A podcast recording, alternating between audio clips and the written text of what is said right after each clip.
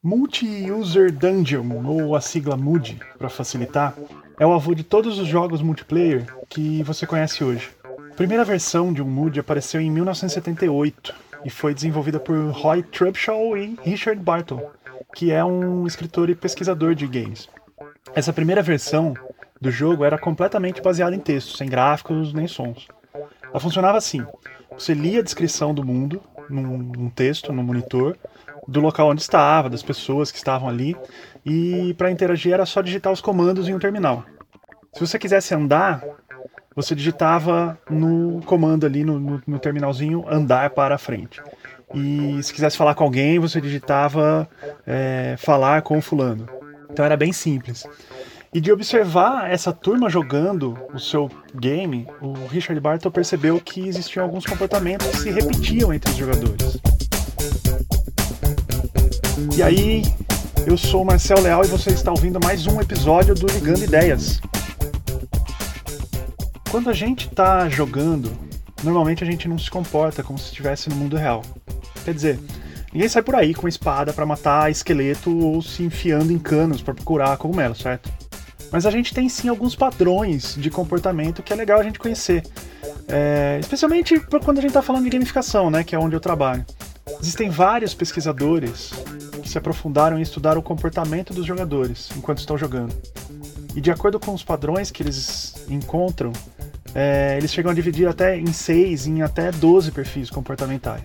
Mas o que ficou mais famoso, e foi o primeiro nesse sentido, foi o do Richard Barton.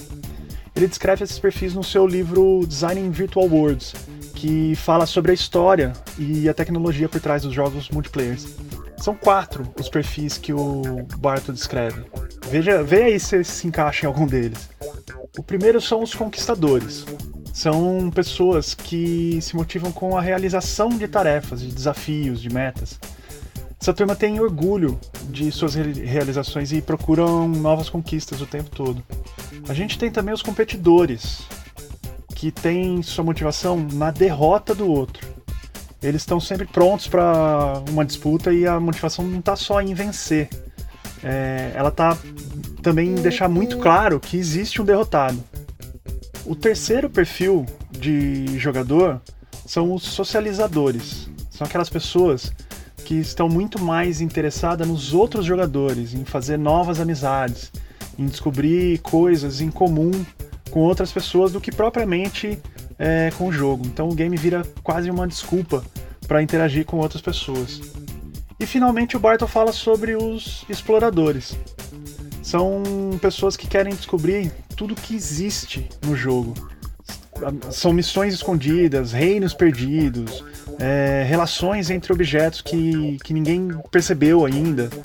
Então a grande motivação dessa turma está na descoberta, no, no pioneirismo. Mas é importante deixar claro: ninguém está num único perfil de jogador.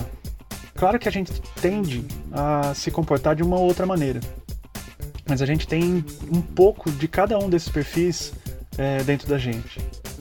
O legal é que saber disso faz a gente pensar é, nos jogos que a gente mais gosta, né? Mais que isso até, ajuda a gente a entender quais são os elementos que fazem a gente gostar desse ou daquele jogo especificamente. É isso, minhas amigas e amigos. Mais um episódio aqui do Ligando Ideias. Esse é um, é um assunto bem legal e, e extenso, tem muito material espalhado é, pela internet. Se você se interessou, eu vou deixar aqui na, na descrição alguns links para você dar uma olhada, para você dar uma, uma conferida mais de perto sobre o tema.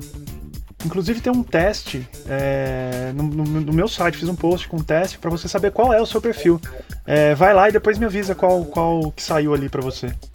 E como sempre, se você curtiu esse conteúdo, se acha que alguém pode se interessar por ele, me ajuda é, a alcançar mais pessoas, comentando, compartilhando. É, esse tipo de interação ajuda demais. Um grande beijo e até a próxima!